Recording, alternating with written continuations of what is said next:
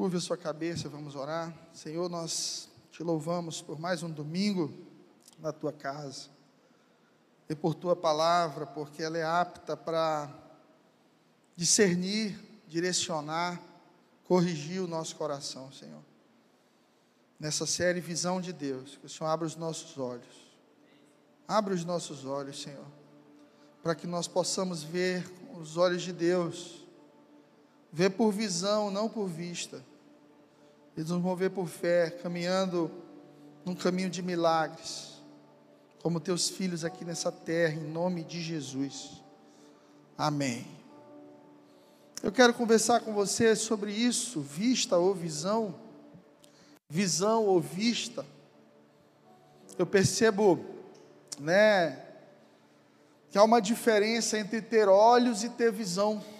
Muita gente que vê, mas não vê.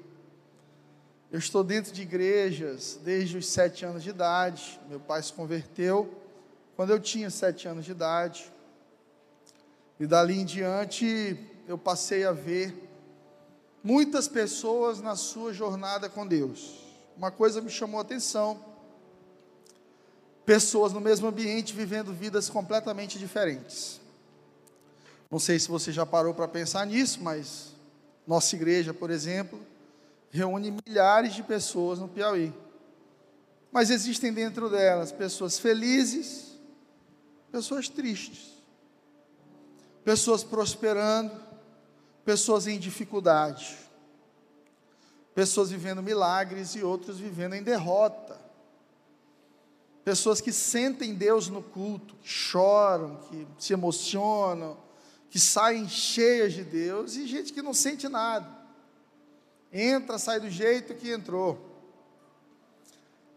Gente que está na igreja curando e gente que está na igreja ferindo. Então, assim, tem de tudo o mesmo ambiente, a mesma exposição à presença de Deus, resultados diferentes. Quero ler com você Deuteronômio 28, para que você compreenda a diferença entre resultado e ação.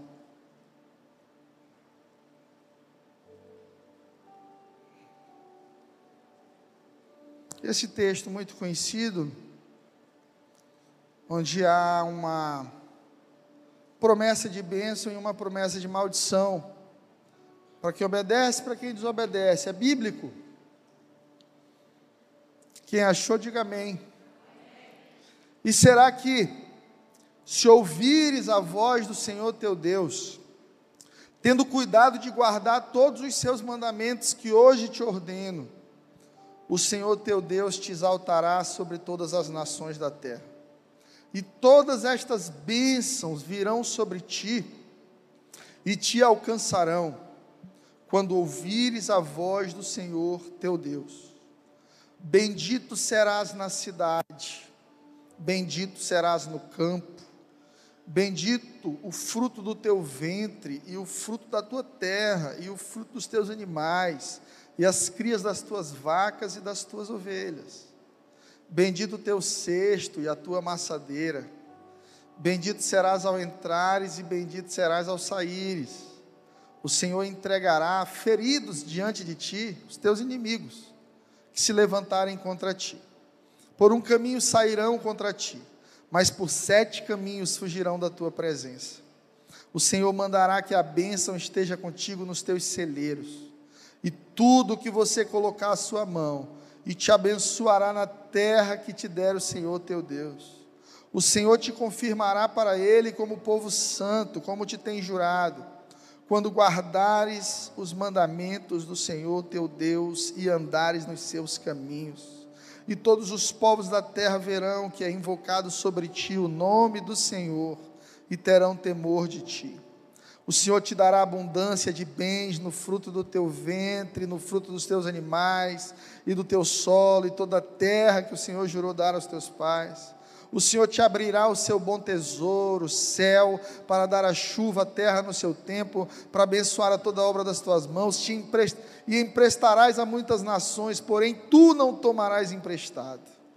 O Senhor te colocará por cabeça e não por cauda e você estará só por cima e não por baixo, se obedeceres aos mandamentos do Senhor, para os guardar e cumprir, e não te desviarás de todas as palavras que hoje te ordeno, nem para a direita, nem para a esquerda, andando após outros deuses para os servires. Será, porém, que se não deres ouvido à voz do Senhor teu Deus, para não cuidares de cumprir seus mandamentos e estatutos que te ordeno, virão sobre ti também todas essas maldições e te alcançarão. E aí, a palavra começa a falar também das maldições. Uma vez, um pastor muito especial, pastor Cote, pregando, eu nunca esqueci, ele disse assim: Quem criou a bênção? E toda igreja, Deus. E ele quem criou a maldição? E algumas pessoas o diabo. Ele disse: Não. Deus criou a maldição. Ao criar a bênção, e a, e, e a bênção para aqueles que a obedecem como um princípio, Deus cria um princípio. Automaticamente nasce uma maldição para aqueles que não obedecem. Então, a maldição é fruto da criação da bênção. Há uma grande diferença, e isso fica muito claro, e eu tenho pregado sobre isso reiteradas vezes por causa da internet porque o mundo digital, ele é sobre resultados. Então, se alguém tem resultado, eu quero aprender com essa pessoa. Mas, biblicamente, há uma diferença entre resultado e aceitação. Diga para o seu vizinho aí: tem diferença, irmão, entre resultado e aceitação. Biblicamente, tem gente que tem resultados positivos, vai ficar rico, vai ter tudo, vai ser um sucesso, mas não será aceito.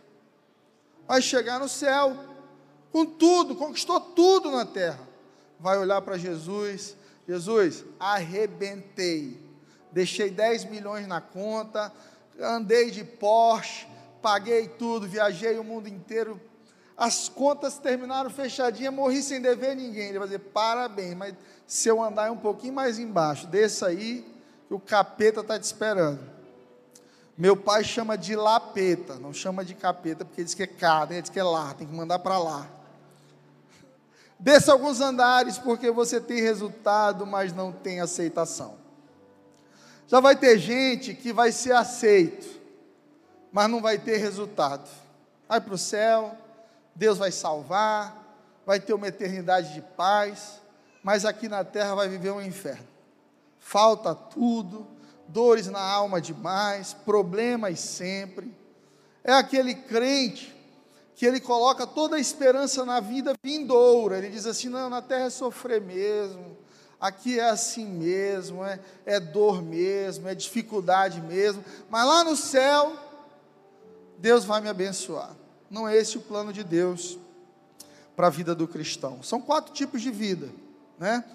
É, o texto de Marcos 8, 36 diz assim: Pois que adianta o homem ganhar o mundo inteiro e perder sua alma? E aí muita gente cria uma resistência com ganhar o mundo por causa desse texto. Não, então é melhor que eu perca o mundo para ganhar minha alma, óbvio. Mas eu quero te apresentar uma outra opção, em que você ganha o mundo e ganha a sua alma também. Tem gente que vai ganhar o mundo e vai perder a alma. Tem gente que vai ganhar a alma e vai perder o mundo. Agora o pior é quem vai perder o mundo e a alma, irmão. Está arrebentado dos dois jeitos. Deus te chamou para ser aquele que ganha o mundo e que ganha a alma. Esse texto de Marcos não está dizendo que não dá para ganhar os dois. Ele só está dizendo que você não pode inverter e perder o principal: a alma, a consciência, a essência, para em nome de uma busca por resultados, você não perder a essência de Deus para a sua vida.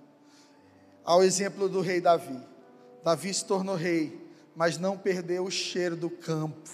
Davi sempre, mesmo rei, tinha um coração de pastor, protetor, guardião, um grande guerreiro, porque Deus gosta da simplicidade. Deus gosta de promover, de abençoar, de colocar em lugares altos quem não perde o coração. É isso que eu declaro sobre a tua vida, igreja.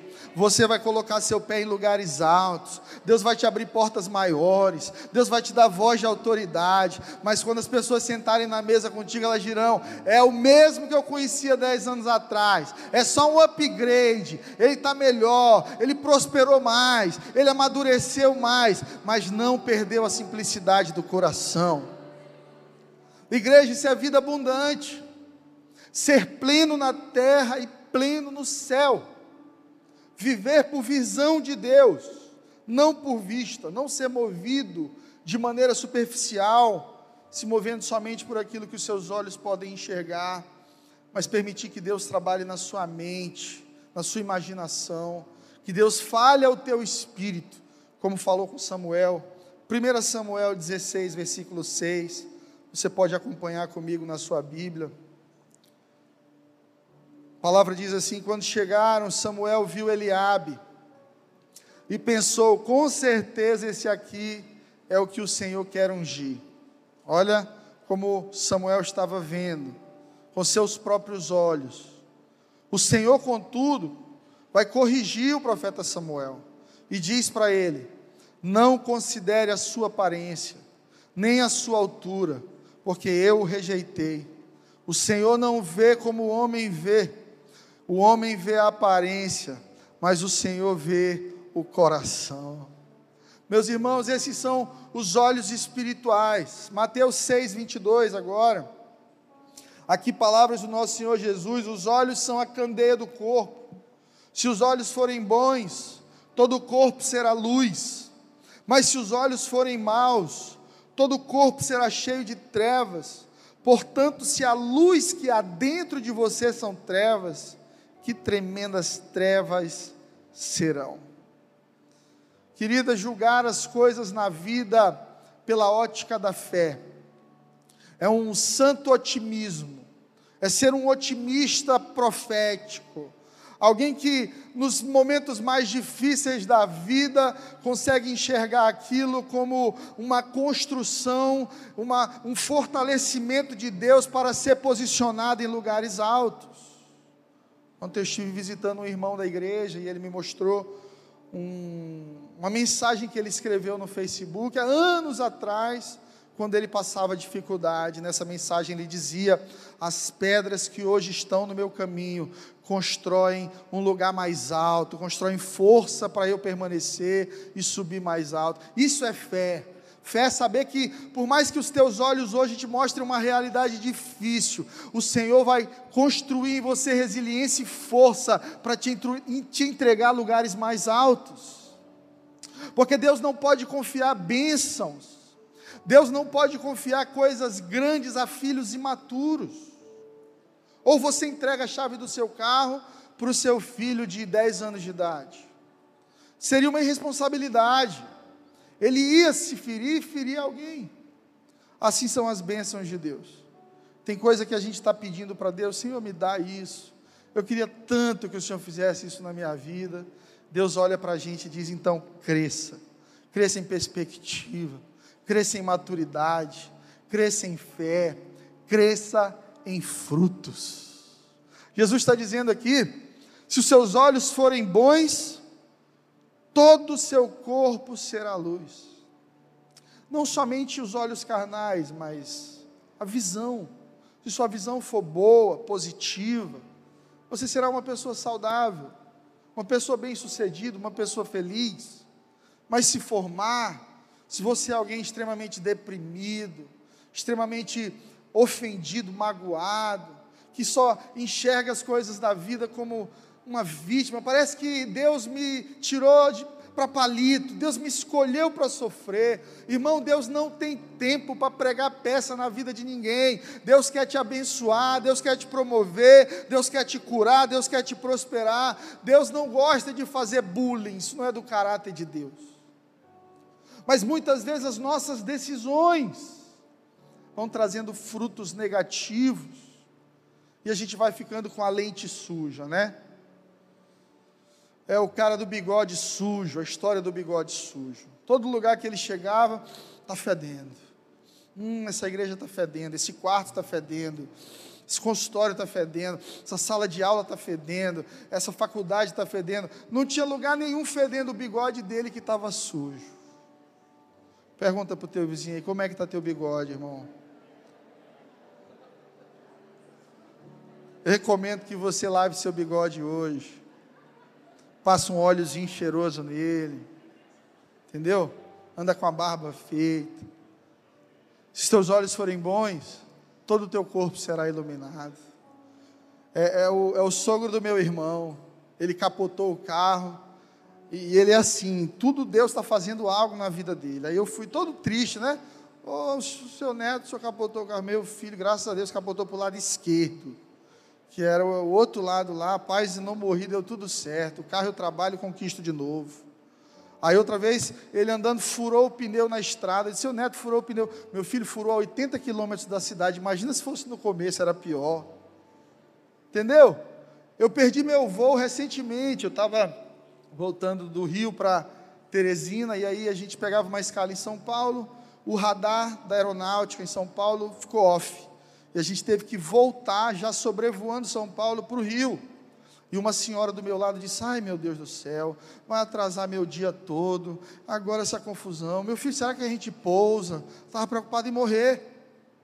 Eu disse: Olha, tenha fé, crê, a gente vai pousar e eu vou para Copacabana dar uma caminhada. Deus me deu mais um dia para curtir o Rio de Janeiro. Ela me olhou e disse: É mesmo, não é? Eu digo: É, mas eu não consigo, eu preciso voltar logo. Eu digo: Volte a senhora. Se seu bigode está sujo, o problema é seu. Eu vou manter a minha ótica positiva. Eu vou, eu vou limpar, lavar as minhas lentes na palavra e na presença de Deus todos os dias.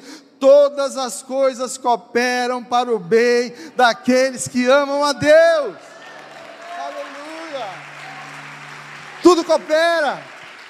Tudo coopera. Os processos cooperam. Os atrasos de Deus às vezes são para nos impulsionar, como uma flecha, que primeiro é puxada para trás, para ser lançada em maior velocidade. De repente você é essa flecha de Deus, que se sentiu tão puxada para trás na pandemia, tão atrasado nos seus sonhos, tão atrasado nos seus projetos. Você queria algo tanto e Deus não te deu e não se cumpriu, e você acha que Deus esqueceu de você. Deus não esqueceu de você. Deus te puxou para trás para te lançar mais rápido do que muitos. Irmão, como diz nosso amigo, aleluia. Pode aplaudir o Senhor. Glória a Deus. Como diz o nosso amigo Gustavo Paiva, demora muito tempo para o de repente de Deus acontecer. Muita gente vai olhar para ti e vai dizer: Meu Deus, de repente Deus fez isso na vida dele, de repente não, irmão. Foram 20 anos de fidelidade, foram 20 anos na presença de Deus, permanecendo, crendo, orando, fiel para que o Senhor fizesse, assim será na sua vida. Quando Jesus diz assim, se teus olhos forem bons. Jesus não está falando de miopia, de astigmatismo. Jesus está falando da ótica, de visão. É engraçado que Jesus se apresenta como a luz do mundo. Ele apresenta o diabo e seus demônios como trevas. Então eu entendo que o cristianismo é uma proposta de combate, de luz contra as trevas.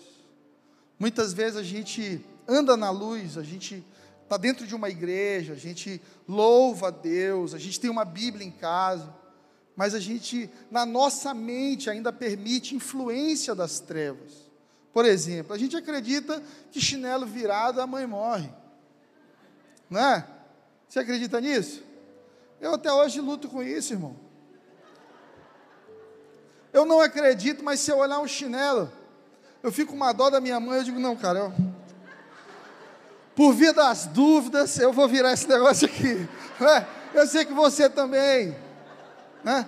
Você que não toma manga com leite, fica preocupado de morrer. Você que ainda, ainda tem medo do homem do saco. Você que acha que tem alguém debaixo da sua cama, né? São mentiras do diabo, não tem ninguém debaixo da sua cama, irmão. Pode olhar, confirma, dá uma olhada de noite. Eu fazia isso com meu filho. às vezes. Porque tem filme que mostra monstro no armário, monstro debaixo da cama. Então, às vezes, Samuel ficava com medo. Eu dizia assim: Filho, eu vou te ensinar algo. Eu ensinei ele a pensar. Você sabe o que, que tem dentro do seu armário? Ele o quê? Só roupa. Vamos confirmar? Vamos. Eu ligava a luz, abria. Ó, só tem suas camisas e suas calças. Debaixo da cama não tem nada, filho, só tem seu chinelo. Olha aqui, ó. Aí ele olhava, pronto. Quando a tua imaginação te propor algo negativo, de trevas, de problema, filho, entenda, entenda, olhe as coisas pela ótica da fé, você é guardado por Deus. Talvez você não consiga ver, mas existem anjos aqui no nosso meio hoje. O Senhor designou anjos para caminhar contigo, anjos protetores, anjos ministradores para proteger sua vida, sua família. Muitas vezes é um teste de visão, muito mais do que vista a vida com Deus, né? A psicologia ela tem um teste que você tem que dizer o que você está vendo. A pessoa te mostra desenhos, fotografias, e você tem que dizer o que você está vendo. Às vezes são desenhos abstratos, né? Então tem gente que olha um desenho abstrato, aí diz assim: Meu Deus, estou vendo o diabo. Ó, tem, tem um demônio aqui. Estou vendo arma. Aí tem gente que vê órgão sexual. E outros vão olhar a mesma imagem, vão ver o sol, vão ver flores, vão ver um lar, uma casa, um barco. É a filosofia do bigode sujo. Sua visão pode estar embaçada por uma alma intoxicada, marcada pelo pecado, por dores, por opressão demoníaca. E a gente vai olhando para coisas que outros estão vendo tão belas, tão bonitas, e a gente diz assim: não, é feio, é triste. Você já viu que, que tem mulher que despreza o marido, aí tem outra que diz assim, ele é legal. Aí às vezes o primeiro casamento do cara é péssimo. É quase um matando o outro, aí separa a casa de novo, parece que resolveu. Ótica.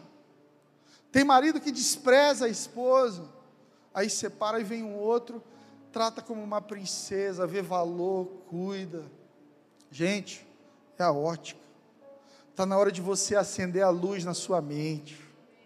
Está na hora de você limpar suas lentes, enxergar as coisas com luz. Se teus olhos forem bons, todo o teu corpo será iluminado. Existem doenças psicossomáticas, câncer, gastrite, tantas outras, porque a tua mente vai ficando acelerada, você vai vendo tudo feio, tudo é dor, tudo é traição, tudo é perseguição, ninguém te ama, ninguém te quer. É a síndrome daquele desenho, ó oh, vida, ó oh, azar. Tem crente que é assim. A gente tem que levantar da cama e saber que nós somos o povo mais feliz dessa terra, um povo amado por Deus, um povo sonhado por Deus, desejado por Deus, meu irmão. Porque quando você está com esse bigode sujo, com a lente suja, você vai ficando rancoroso, invejoso. Fulano está prosperando. Ciclano trocou de carro. Fulano casou, hein? Ah, mas também com aquele bicho feio eu casava também. Uma vez eu, eu, eu contei para vocês isso já, eu comprei o carro, aí cheguei na igreja, o, o, irmão, e era o carro da minha vida, assim, o sonho que eu tinha era ter uma Hilux. Aí comecei a vender CD demais, a vida na música dando certo, eu comprei uma Hilux. Aí o irmão do estacionamento olhou assim, eu senti que mexeu com o coração dele. Aí eu disse: Boa noite, irmão, tudo bem? Tudo ele, pastor, já fez o seguro? Não, mas ainda vou fazer, o carro é caro, eu vou, vou andar pela fé um ano, no próximo eu faço. Pastor, esse é o carro mais roubado do Brasil. A lente suja, a lente suja. Às vezes você está grávida, aí, aí você conta para alguém, aí a outra pessoa é estéreo, ela não consegue ter filho, não consegue celebrar contigo, porque a lente está suja. Se você quer receber milagre de Deus, limpe sua lente. Se você quer viver uma vida saudável, acordar feliz, dormir bem, dormir o dia todo, não ter raiva de ninguém, poder olhar nos olhos dos irmãos da igreja, poder ir para uma reunião da sua família sem ficar distante de ninguém, sem cumprimentar um primo, um tio, um irmão. Irmão, lave as suas lentes na água do Espírito Santo, viva por visão e não por vista. No lugar de olhar somente o resultado dos outros, busque entender o processo. A gente gosta de perguntar para os outros assim: qual é o segredo do sucesso? Mas eu te desafio a perguntar para a pessoa: me conte sua história. Porque não existe sucesso sem dor, sucesso sem renúncia, sucesso sem otimismo. Até na parábola das dez virgens, irmão, são cinco nécias e cinco virgens sábias. Jesus conta essa parábola. Você sabe quais são as virgens que vão entrar para estar com o noivo? São aquelas que a lâmpada está acesa, é gente que está andando na luz. Pastor Cláudio Duarte diz que a grande lição dessa parábola é não pegue ninguém no escuro, né? O noivo está ali, ele vai casar, não pode casar no escuro. Você precisa conhecer seus relacionamentos. Você precisa andar na luz, saber com quem você está andando, com quem você está casando, com quem você está firmando sociedade, com quem você está se aliançando. Não firme alianças na escuridão, acenda a luz, clarifica, deixa Deus clarear teu futuro, deixa Deus clarear teus relacionamentos. Não oportunize pessoas que vivem na escuridão, nem o mundo do business faz isso. Quando você vai para uma entrevista de emprego, a pessoa lá do RH vai te perguntar assim: o que, que você deseja para o seu futuro? Como é que você se imagina nessa empresa? Quais são os seus sonhos? Porque se você não tem visão de futuro, você não constrói o futuro. Jesus nos prometeu vida em abundância, não é verdade? Mas alguns crentes decidiram viver uma vida estranha, uma vida com dor em abundância. É uma vida com sofrimento em abundância, inveja em abundância, pecado em abundância. A vida que Deus tem para você é vida abundante. É acordar bem, irmão. Agradecendo a Deus pela vida. A vida é um presente. A vida é pesada, eu sei. Ela carrega muitas dores. Se você for pensar filosoficamente, viver é difícil. Você vai morrer, você constrói tudo para perder.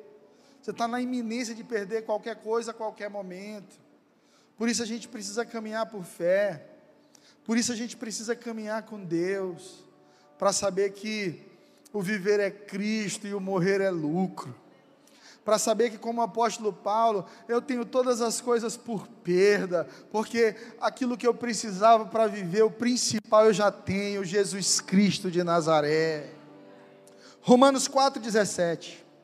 Como está escrito: Eu o constituí pai de muitas nações, ele é nosso pai aos olhos de Deus, em que creu.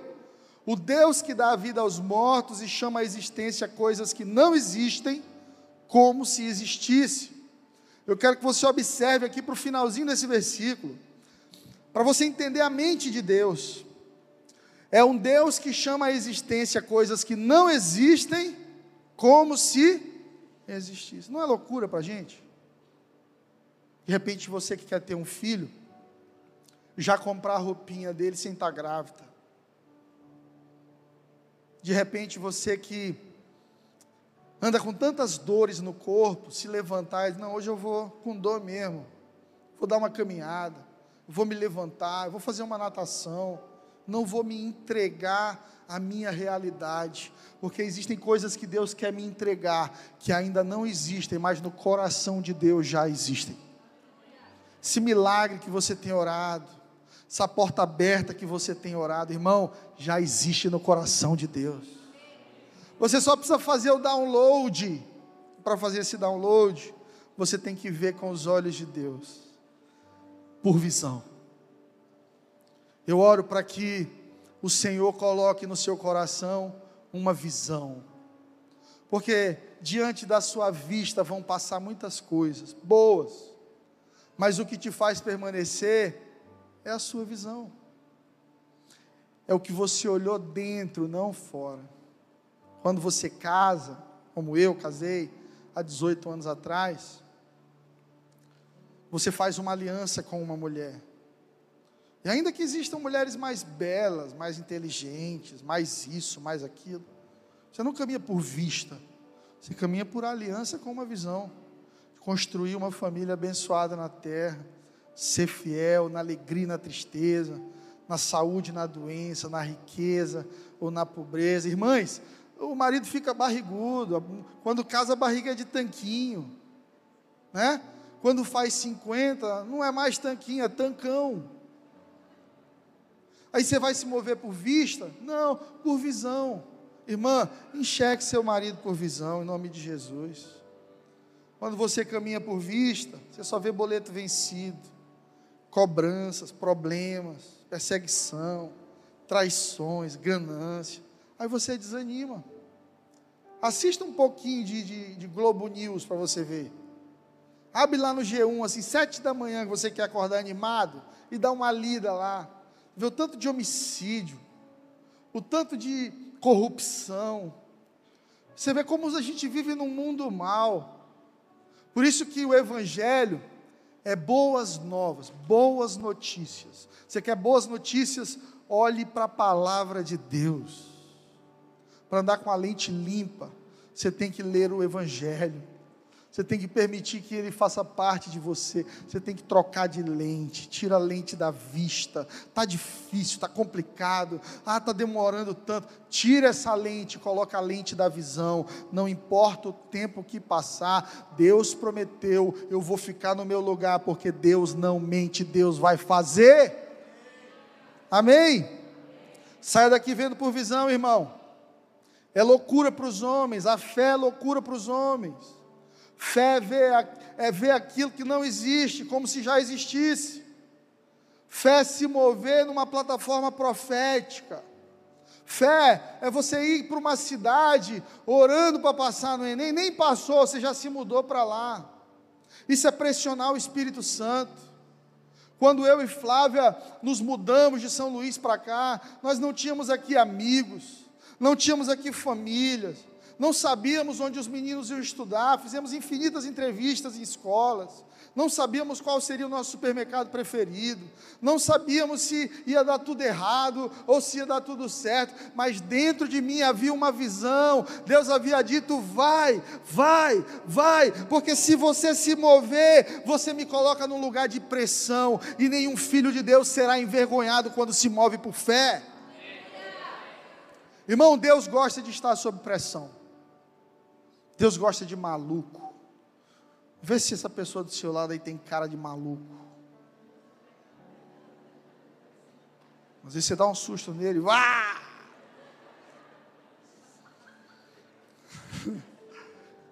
Deus não gosta de normal, não, cara. Ah, eu sou normal, eu oro normal.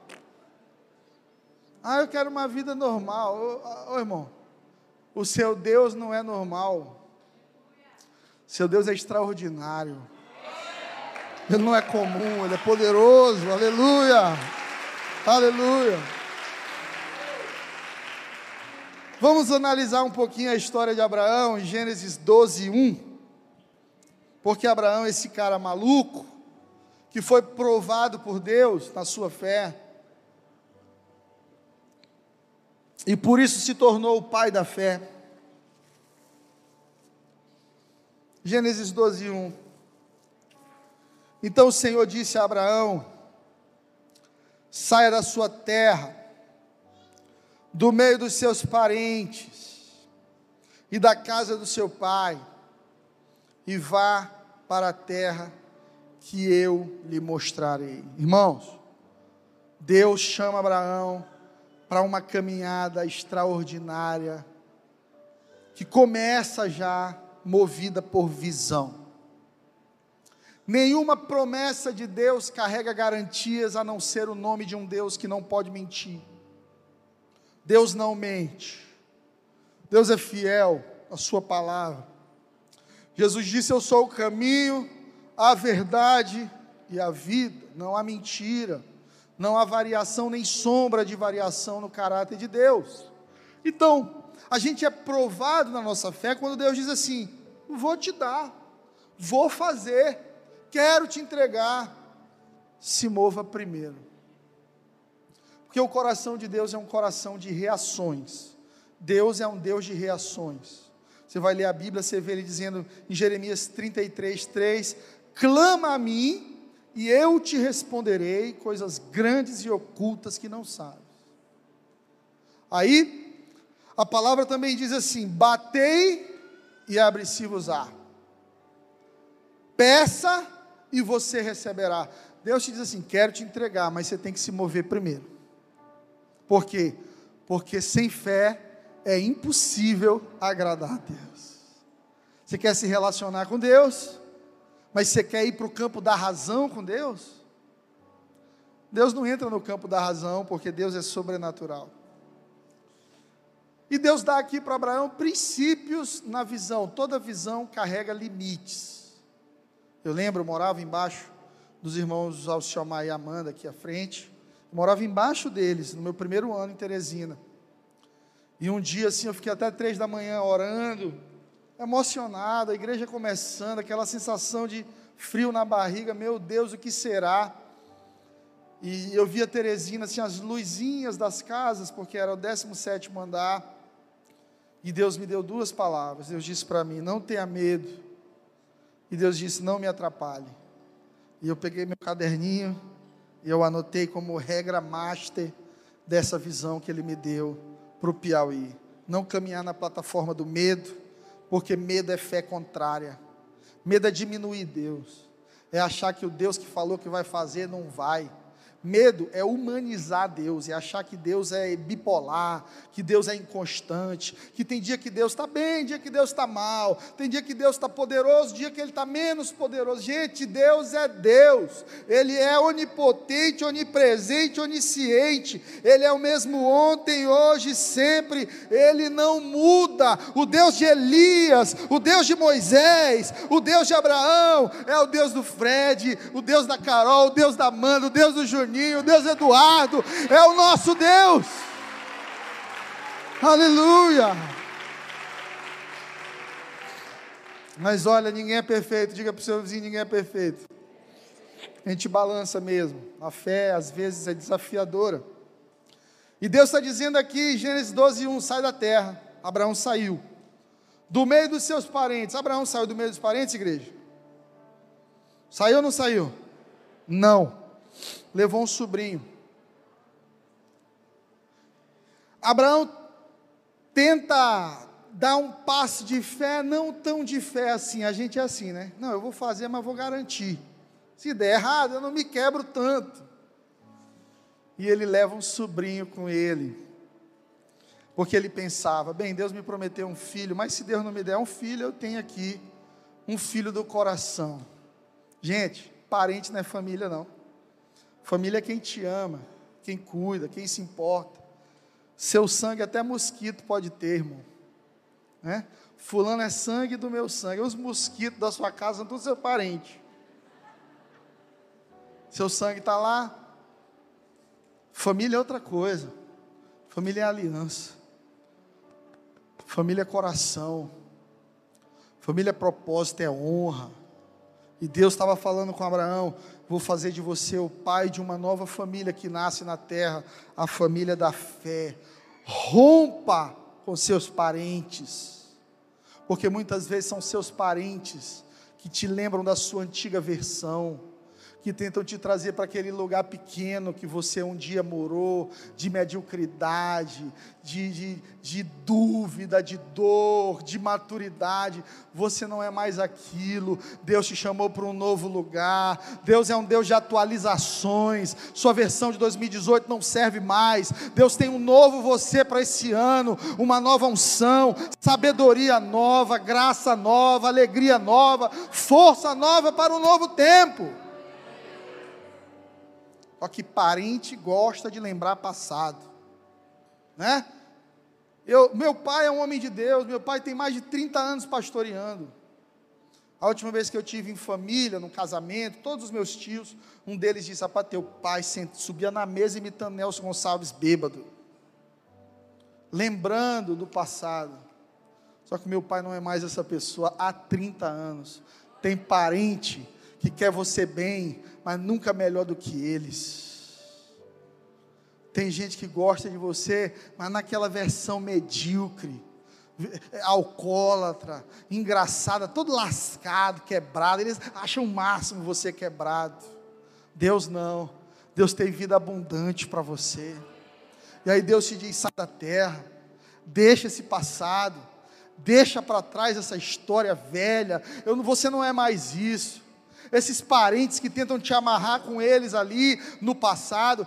Deixa, sai, vai para uma terra que eu vou te mostrar, um lugar de prosperidade, um lugar de vida, um lugar de paz. De lá você vai poder cuidar deles mais do que no meio deles.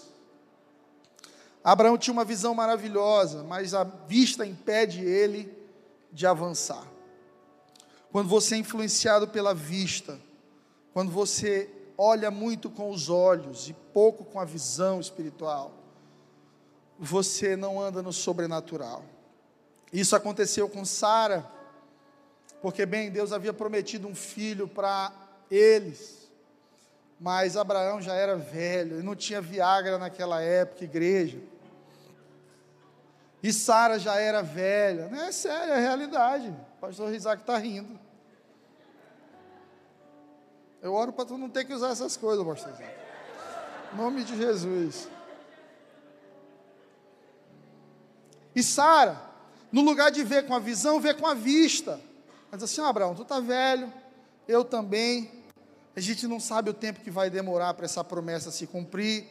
Vamos pegar a Agar. Agar era serva. De repente mais nova, jovem. Eles calcularam ali racionalmente que vamos ajudar Deus a cumprir essa promessa nas nossas vidas. Quantas vezes talvez você ou eu não pensamos isso? Como é que eu posso acelerar o cumprimento dessa promessa? E é aí que a gente vai dar a luz a Ismaéis. Quando você sabe que Deus vai fazer, mas você não quer esperar o tempo. Você está ansioso, ansiosa, e, e Deus não te deu um cronograma. Deus disse assim: Eu vou fazer. Espera, permaneça, seja fiel. A gente tenta arrumar um jeito de fazer a promessa acontecer. E muitas vezes a gente cria problemas para a vida toda. H vai gerar um filho chamado Ismael. Porque Sara e Abraão ficaram meio bipolar na fé. A gente crê, mas não crê. Irmão, o domingo é poderoso, você sai daqui cheio de fé. Mas é na segunda-feira que você entra em campo. É quando você volta para o escritório. É quando você chega lá e começa a te ligar 011 de todo lado. Tudo vencido. Deus falou. O irmão chegou para mim e disse: Pastor, eu sinto que eu tenho um chamado para ser rico. Eu disse para ele: então tem um chamado para trabalhar, irmão, porque ninguém prospera na presença de Deus sem muito trabalho. Não é somente receber a visão, é se posicionar em fé dentro do que Deus falou. Se Deus falou, fica aqui, não deixa ninguém te tirar daqui. Se Deus falou, vai, não deixa ninguém te segurar, porque o Deus que te chamou é o Deus que vai honrar o que te prometeu. Aleluia. Irmão, confusão. Gênesis 16, 5, casas de família. Abra aí. Você que gosta de casas de família, Silva Popovic. Confusão, você que fica na internet procurando fuxico. Está aqui, confusão na vida de Abraão. Gênesis 16, 5. Então Sarai disse a Abraão: A culpa disso tudo é tua. Maridos, isso aqui lembra vocês alguma coisa? A irmã mandou o cara pegar a mulher. Ela deu a solução, Sara. Sara chamou Abraão. Abraão estava na paz. Só, tu vai pegar a H. Mais nova. H te prepara aí, vocês vão ter uma relação aí, porque eu preciso de um filho. Abraão entrou de besta na parada. Aí agora, Gênesis 16, 5, Sara diz para Abraão: A culpa disso é toda tua. Eu te dei, eu próprio, a esta minha criada, o privilégio de ser tua mulher, e agora despreza-me. Que seja o Senhor mesmo a julgar essa questão entre eu e você. Amados, aqui Abraão e Sara estão saindo da visão. Os pais da fé gente temente a Deus, gente especial, que balança, toma decisões erradas, duvida, tenta resolver com as próprias mãos. e aí por causa disso estão colhendo conflitos no relacionamento deles. Agora um filho fora do casamento, vai ter que pagar pensão, nosso irmão Abraão, né?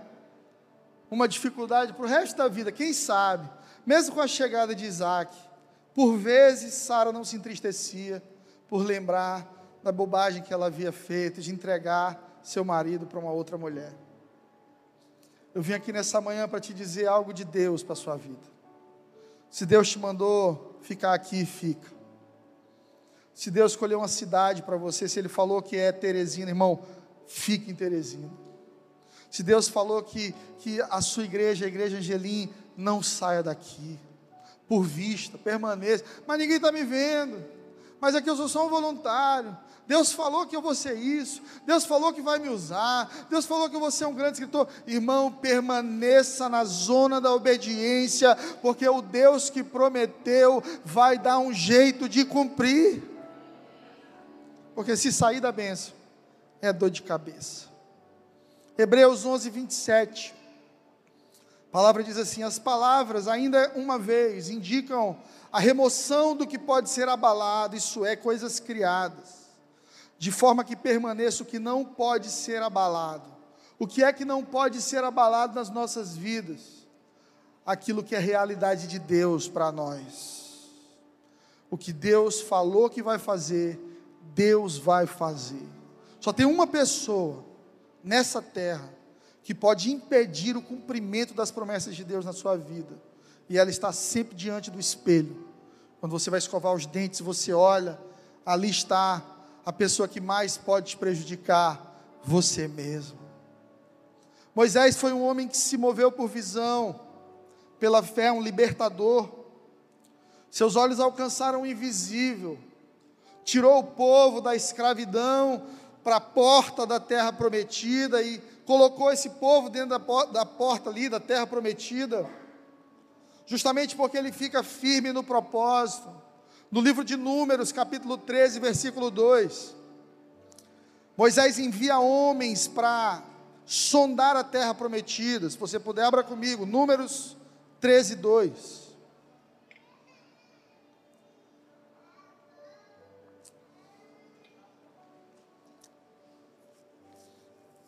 Envia homens que espiam a terra de Canaã. Deus falando com Moisés como eu hei de dar aos filhos de Israel.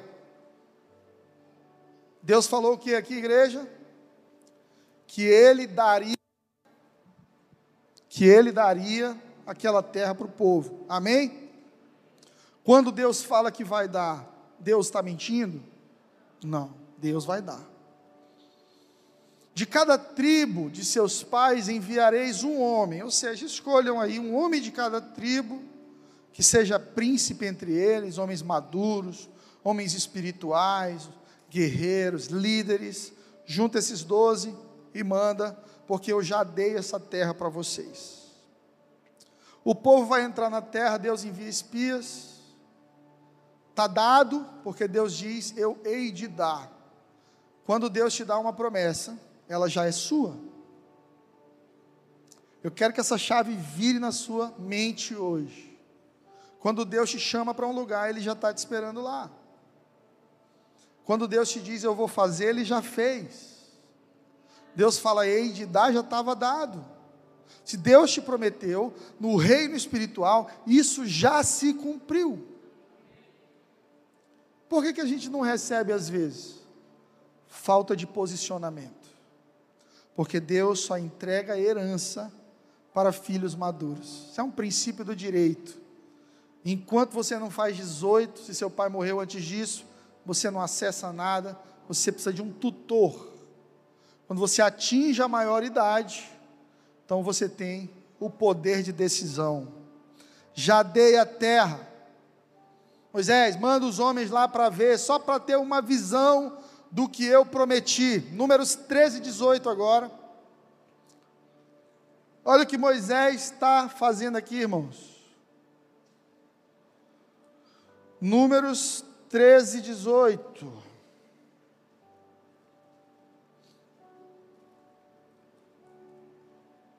Quem achou aí, diga amém.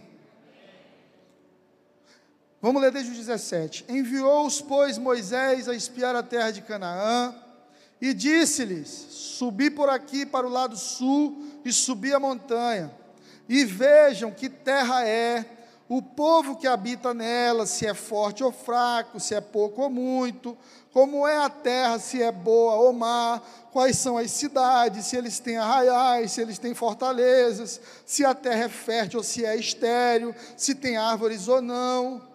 Ó, gente, foi isso que Deus mandou? Deus falou isso para Moisés? Não. Deus disse: vai, é a terra prometida, mana leite e mel, é a minha promessa para você, só vai. Irmão, tem hora que, é, como o business chama de o poder do show up, tem hora que você não tem que sondar, tem hora que você tem que entrar. Como homem de Deus, eu não sou o tipo do cara que fica batendo em porta. Homem de Deus não tem tempo para ficar batendo em porta. A gente ora e a gente ouve a Deus, mas se a porta abre, a gente entra com os dois pés. Amém? Senão você corre o risco de se mover por oportunidade. Ah, tem uma oportunidade para mim em tal cidade, estou indo embora para lá e abandono o propósito de Deus para você. Ah, porque eu queria muito casar com fulana de tal, mas essa daqui me deu uma oportunidade. Então vai. Pastor, eu queria muito, é, eu queria muito uma formação em medicina, meu sonho é ser um cirurgião, mas ah, me deram uma oportunidade no curso de história, aí você vai por uma oportunidade. Deus não te chamou para caminhar por oportunidade. Ele é um Deus de propósitos. Ele é um Deus de promessas. Se você permanecer firme, Deus vai fazer. Vejam como é a terra, como é que é o povo lá, se é forte, se é fraco, se dá, se não dá. Moisés incluiu vista no meio da visão de Deus, e ainda contaminou sua liderança, porque a insegurança do líder ela é passada para todo time. Se você que é empresário, você que é líder em alguma área na vida, se os teus os teus funcionários, o teu time te vê enfraquecido, você acha que eles vão ser fortes? Meu pai me ensinou que quando o líder corre, o povo anda. Quando o líder anda, o povo senta. Quando o líder senta, o povo deita. Quando o líder deita, o povo morre. Se você é líder, irmão, e Deus te deu uma visão, vá, porque Deus vai honrar a visão que te deu. Se deu, está dado. Não fica perguntando se é bom ou se é ruim. Quando você recebe uma visão, você recebe uma, uma promessa com ela. Não inclua condições ao que Deus falou. Senhor, eu só vou ser se o Senhor fizer. Não, não, não. Senhor, o Senhor me chamou para ser pastor. Como é que vai ficar minha vida financeira? Porque só o que tem é pastor quebrado, perseguido. Se anda num carro velho, é burro, não sabe desenvolver o ministério. Se anda num carrão, é bandido. Se o filho é crente, não faz mais do que o seu dever. Se é desviado, é do Satanás, o pastor não prega para a casa dele. Como é, como é que eu vou fazer, Senhor? O Senhor me chamou, quem vai me sustentar? Quem vai me segurar, irmão? God's will, God's bill. Se Deus te chamou, Ele paga a conta. Nunca vi um justo passar fome. Salmista Davi, no Salmo 23, ele diz: O Senhor é o meu pastor e me dá tudo o que eu preciso. Nada me faltará, é o que eu declaro sobre a tua vida. Não vai te faltar nada, não vai faltar nada para os teus filhos, não vai faltar nada para os teus netos. Sempre que você estiver na mesa do Senhor, sempre que você estiver vivendo a vontade de Deus, você vai viver milagres grandiosos, poderosos. Não seja o chefe que fica chamando os funcionários dizendo: olha, está difícil, está difícil, está difícil. Como é que está a meta aí? Não, chefe, só bati 50% até agora. Hum, está difícil. Eu acho que a gente vai ter que liberar umas pessoas esse mês. Sempre apresentando dificuldade. Você sabe que você cria discípulos inseguros. Moisés contamina os espias, de maneira que eles vão já com o olho procurando dificuldades. Veja como é a terra, veja se é boa, veja se é ruim. Veja se o povo é grande ou pequeno. veja se, se eles moram em fortalezas ou, ou se eles são mais simples. Os caras já vão com medo. Tanto é que quando voltam, dez já dizem assim: não dá. Não dá. Só dois permaneceram e disseram: se Deus deu, está dado. Sabe o que acontece com esses dois? Por causa da maioria, eles têm que esperar 40 anos para entrar na terra da promessa. Quando você anda com incrédulo, você atrasa o cumprimento da, da promessa de Deus na sua vida, irmão. Tem coisa que Deus já queria ter feito na sua vida 10 anos atrás, mas você está andando debaixo do governo do medo. Você está andando com companhias incrédulas, com gente que duvida, com gente que está sempre procurando a dificuldade, com gente que está medindo o tamanho da fortaleza do povo no lugar do tamanho de Deus. Pare de olhar para o tamanho das dificuldades que a sua promessa carrega. Olhe para o tamanho do seu Deus. Ele falou que é seu. Não importa quem vai cair, Ele vai te entregar. Quem busca dificuldade vai encontrar. Essa é a questão do foco, do hiperfoco. Você for numa concessionária querendo comprar um gol, você vai descobrir o tanto de gol que tem nessa cidade. Você vai andar na rua e vai passar gol do seu lado o tempo todo. O mesmo gol que passava na semana anterior, mas você não via.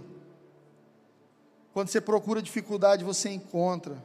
Eu vim aqui nessa manhã para te dizer: procure promessas. Procure gigantes para serem derrubados, porque cada gigante carrega uma recompensa. 1 Samuel 17, 24. Porém, todos os homens de Israel, vendo aquele homem, fugiram de diante dele e o temiam grandemente. De quem é que a Bíblia está falando aqui? Você sabe? Porém, todos os homens de Israel, vendo aquele homem, fugiram de diante dele e temiam grandemente. Golias. Golias. Golias, um cara só, colocou medo num exército inteiro. Isso é coisa de filme de Hollywood. Golias era o Thanos da geração de Davi. Para você que gosta da Marvel. Golias um gigante. Não somente um gigante, mas um cara cheio de afrontas, de insultos. Irmão, no dia que você tiver sorte, você vai matar um gigante por dia. Porque normalmente é um gigante, um leão, um urso, e você ainda tem que desviar das antas.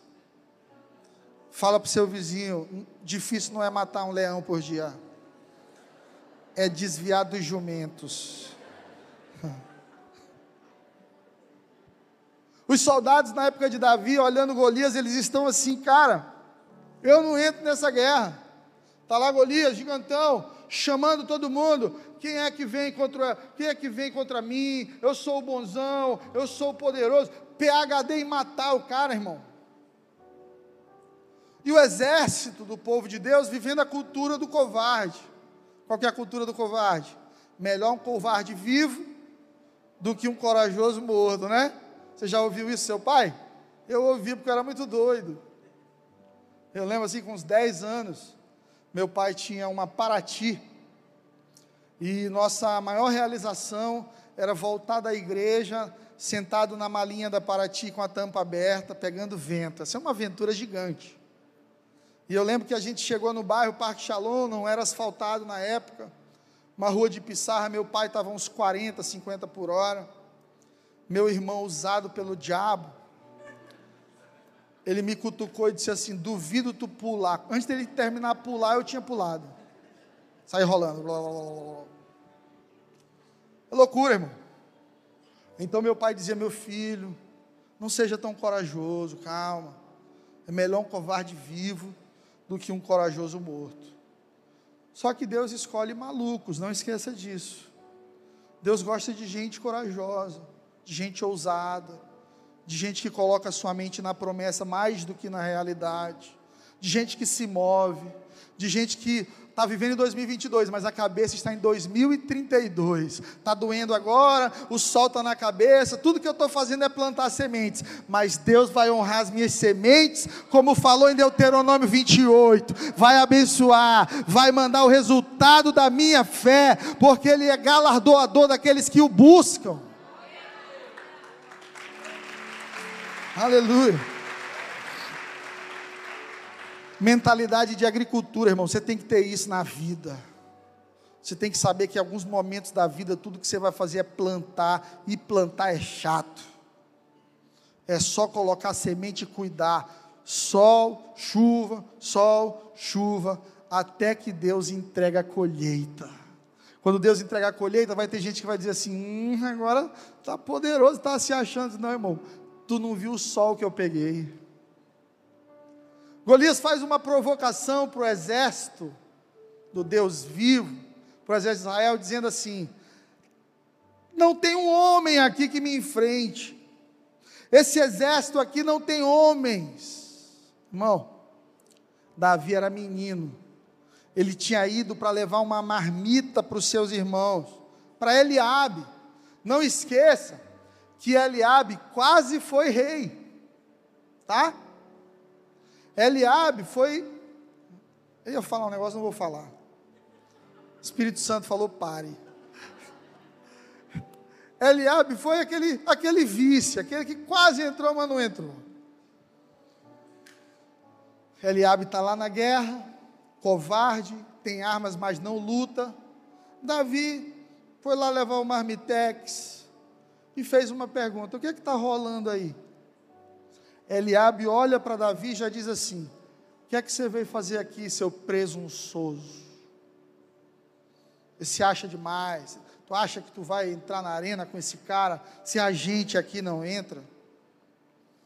Quero te dizer mais uma vez: cuidado com irmãos, que às vezes o ataque vem quando você está dando um passo de fé poderoso de gente que você chama de irmão. Não é porque a igreja está cheia que está cheia de irmão, tem gente que é primo. Ensinei isso para uma ovelha um dia desse. Pastor, irmão fulano dá muito trabalho. Não, irmão, é primo em Cristo. Ainda vai ser irmão. Entenda, tem muitos primos ao nosso redor. E às vezes essa pessoa ainda não alcançou um lugar de maturidade. Aí você vai e compartilha um sonho com elas, e diz assim: Olha, eu estou sonhando, Deus falou que vai fazer isso na minha vida, como José, né? Deus falou que vai me botar num lugar alto, Deus me mostrou eu em cima de vocês, olha a loucura de José, jogaram no poço. Mas até o poço Deus usa para te levar para o lugar de governo. Uma pergunta de Davi mostra que ele não é burro. Davi já foi para lá disposto a se arriscar. Mas ele faz uma pergunta: o que é que ganha quem derrotar esse gigante.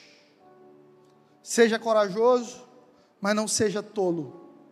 Entenda, toda exposição deve projetar uma recompensa.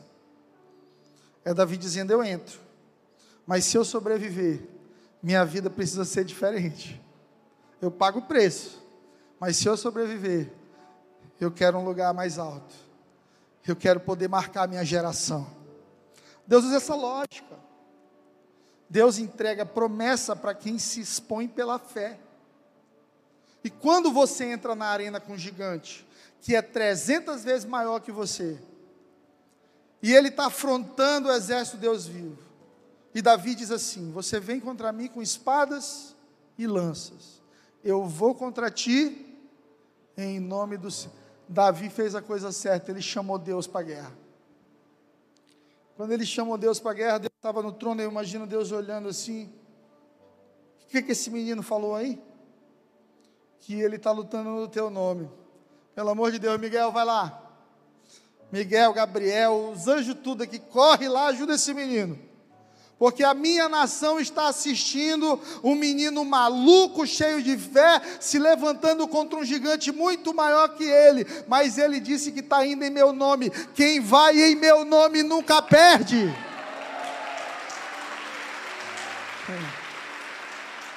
Eu te pergunto, você está indo em nome de quem, irmão? Porque às vezes a gente está sofrendo derrota na vida da gente que está indo sozinho, no nosso nome. Eu vou em nome do Fred, está ferrado. Eu vou em nome do Senhor. Chame Deus para as suas guerras, e você nunca perderá. Davi, além de fé e coragem, ele tinha experiência no secreto. Quando Saul ali vai explicar para ele, cara, não dá para ti, esse bicho é doido, né? Acho que a galera tenta convencer, você é maluco esse menino, volta para casa de Jessé lá, doido. Aí ele diz assim: Olha, quando eu, pastor na casa de meu pai, e vinha um urso, eu matava. Veio o leão, eu matei. Ninguém viu, mas eu dei o meu melhor quando ninguém via. Isso aqui é o princípio de Mateus 6, 6, irmão. Abra aí para você aprender. Mateus 6, 6. Hoje eu estou com vontade de pregar. Você está com vontade de ouvir? Então simbora. Mateus 6, 6. Quem achou, diga amém. Quem achou, diga tricampeão. São Paulo. Mas quando você orar, vá para o seu quarto, feche a porta e ore ao seu pai que está em secreto. Então, seu pai que vê em secreto o recompensará. E eu acrescento aqui em público tudo que você gera com Jesus em secreto, Ele te promove publicamente. Você às vezes é humilhado publicamente, você às vezes fica calado, você fica gerando as coisas em oração. Seu joelho conhece as suas dores, mas Deus está vendo. Seu pastor não está vendo, seu marido não está vendo, seus pais não tá estão vendo. Deus no céu está vendo a garantia de Jesus e Ele vai te recompensar. Quando você luta em secreto, Deus te honra publicamente. Davi não tirou foto, não fez selfie segurando a boca do leão, do urso. Davi não, não fez um curso, arrasta para cima, como matar ursos no campo. Davi matou, protegeu as ovelhas do pai. E você quer saber de uma parada? Não sei se você é como eu, mas se eu tivesse lá com mil ovelhas do meu pai numa fazenda, eu ouvisse o barulho de uma onça, uh, uh, irmão, a unção do Saim Bolt ia vir na minha vida. Eu ia correr, como eu nunca corri. Pai, está matando tuas ovelhas, corre lá ligeiro. Corre ligeiro que está matando. Ficar para enfrentar o urso sozinho, irmão. Tem que ser muito macho. E Deus usa homens de verdade. Homem de Deus. Tem gente que quer ser de Deus, mas ainda não é homem. No sentido de hombridade, no sentido de matar seus dragões, sem envolver ninguém, no sentido de defender sua família, no sentido de ser justo com as pessoas que você ama, no sentido de ter hombridade, ser de verdade. Davi, antes de ser rei, foi homem de valor tem irmão que na menor dificuldade sai contando para todo mundo. Quer lutar publicamente. Ah, está difícil, está ruim, ah, não sei o quê. Todo mundo sabe do desafio da pessoa. E Jesus está dizendo o contrário: vai lutar em secreto. Fecha a porta do teu quarto, que é só você e Deus. E o que você construir, só você e Deus, o mundo saberá. Para de chamar os outros para as tuas guerras. Senão você vai morrer cedo. Chama Deus para as tuas guerras. Aquele que entra em guerras no secreto vence na multidão. Você quer ter uma vida poderosa publicamente? Tem uma vida ainda mais poderosa no secreto. Você quer ter uma vida legal no Instagram e uma vida desgraçada na vida real? Hoje é, é o reflexo da maioria.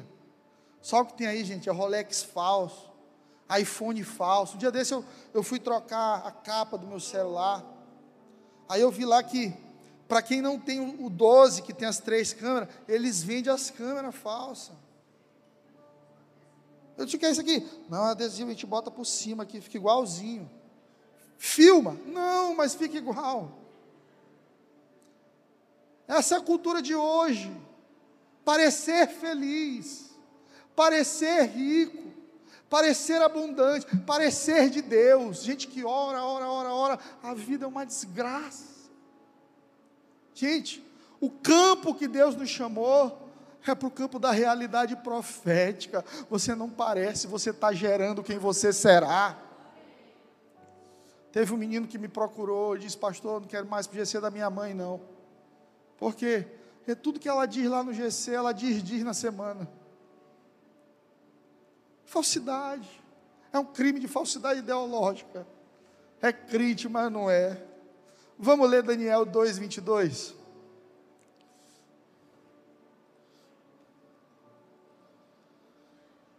Daniel 2, 22. Ele revela o profundo e o escondido.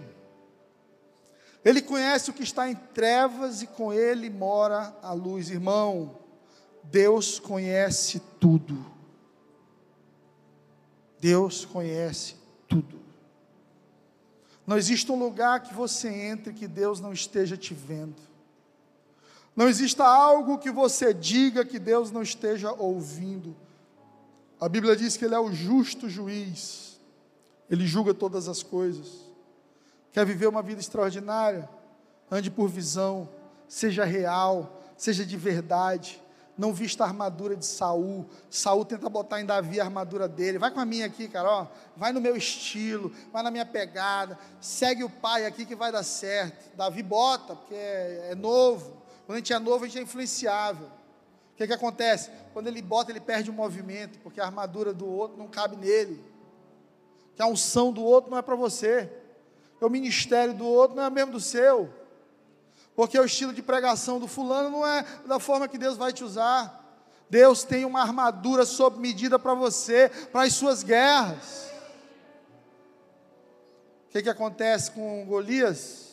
Golias morre. Davi tinha cinco pedras, mas na primeira, o anjo deu um tapinha psh, na testa, gigante no chão. Lembre que Davi era macho. Davi era de Lago da Pedra, irmão. Ele pegou assim o gigante pelo cabelo, o pé no peito, espada na cabeça, levantou a cabeça do gigante. Está aqui. Era isso que vocês queriam? Um macho com aliança com Deus para derrotar o gigante? Está aqui. Aí eu fiquei pensando, né? Beleza, agora Davi resolveu também a vida dele. Está rico, não paga mais imposto, vai casar com a filha do rei. Eu te pergunto, irmão, Davi ficou rico? Não. Casou com a filha do rei, mas permaneceu pagando imposto. Merabe, que era quem ele queria, casou com outro. Saul oferece Mical para Davi, e Davi diz assim: não posso, que eu não tenho dinheiro para pagar o dote. Ou seja, Davi não ficou imediatamente rico. Sabe por quê? Porque às vezes o homem não cumpre promessas. Isso faz a gente se frustrar. Poxa, prometeu que ia fazer por mim. Prometeu que ia me ajudar. Prometeu isso, prometeu aquilo. Só que, meu irmão, Saul passou a vida inteira tentando sabotar Davi. Você pode ler, você vai ver isso mas Deus era com Davi. Davi ficou rico, Davi ficou poderoso, e Davi morreu sem pagar imposto, porque Davi se tornou rei. Porque quando Deus promete, não importa o que aconteça, Deus vai realizar.